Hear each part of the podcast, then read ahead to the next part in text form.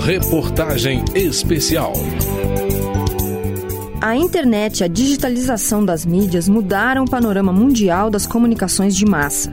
Por meio do computador, o cidadão brasileiro pode ver TV, ouvir rádio, ler jornais e sites de notícia não só do Brasil, mas de qualquer país do mundo, em qualquer língua. Por exemplo, no site YouTube, o usuário encontra os vídeos feitos por milhões de internautas de qualquer país. Por esse motivo, muitos especialistas afirmam que as cotas de programação não têm mais efeito para a proteção da cultura das diferentes regiões. Como o acesso é ilimitado, os usuários podem ignorar as restrições na mídia convencional e baixar programas de televisão ou rádio feitos em qualquer lugar do mundo. Mas a digitalização da mídia não tem efeitos apenas sobre o controle governamental dos conteúdos. No Brasil, cresce o investimento de grupos estrangeiros na comunicação, principalmente na TV por assinatura, que não tem as mesmas restrições legais do rádio e da TV aberta.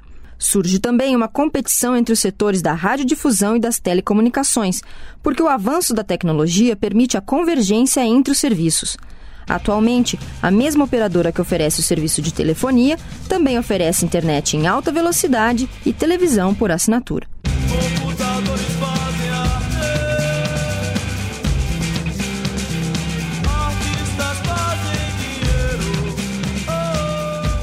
No cenário concentrado das comunicações brasileiras, surge a possibilidade de democratização das mídias e abertura do mercado a novos atores. Mas o processo também depende da regulação do setor. O professor da Unicinos, Valério Cruz Britos, destaca que será fundamental garantir que a digitalização sirva para desconcentrar as mídias no Brasil.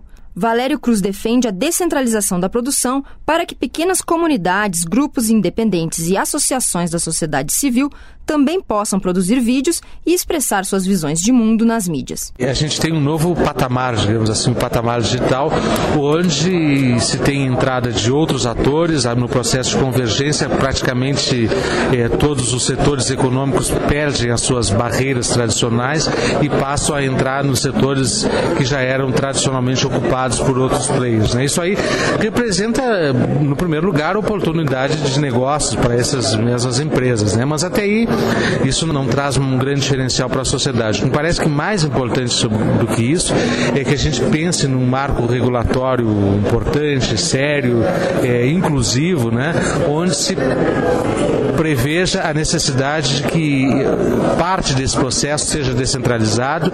Para o professor César Bolanho, da Universidade Federal de Sergipe, a tecnologia não vai solucionar a concentração das mídias no Brasil. César Bolanho lembra que apenas nove famílias são donas da maioria das TVs, rádios e jornais do país. E isso não vai se resolver com a nova tecnologia, porque isso não é um problema tecnológico, mas é um problema de regulação.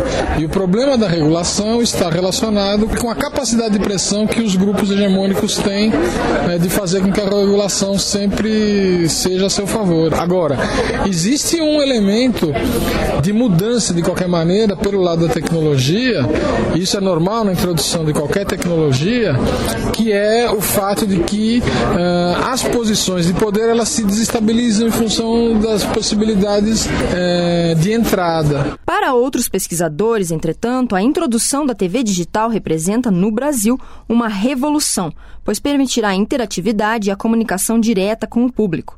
Isso porque a TV vai ficar cada vez mais parecida com um computador.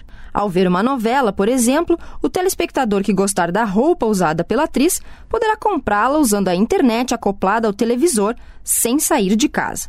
Ou poderá usar a televisão para mandar recados para os deputados do seu estado, pedir a reprise de um programa ou conseguir mais informações sobre uma cidade visitada por um repórter. Cosette Castro, pesquisadora da Umesp, destaca que 95% da população já tem aparelhos de televisão, que poderão ser adaptados para o sinal digital e incluir as pessoas que ainda não acessam computadores. Mas é preciso também preparar os produtores dessas mídias digitais, lembra Cosette. Quando eu falo em mídias digitais, não significa excluir as demais mídias, ao contrário, acrescentar novas mídias. Né? E nós temos um canal uh, que é muito importante, que a internet nos ajuda em diferentes plataformas tecnológicas. Nós não temos ainda uma cultura digital. Então, há um problema seríssimo que é normal, porque essas tecnologias estão surgindo. Nós temos que nos apropriarmos delas, sermos alfabetizados digitalmente, para depois também poder conversar com o público.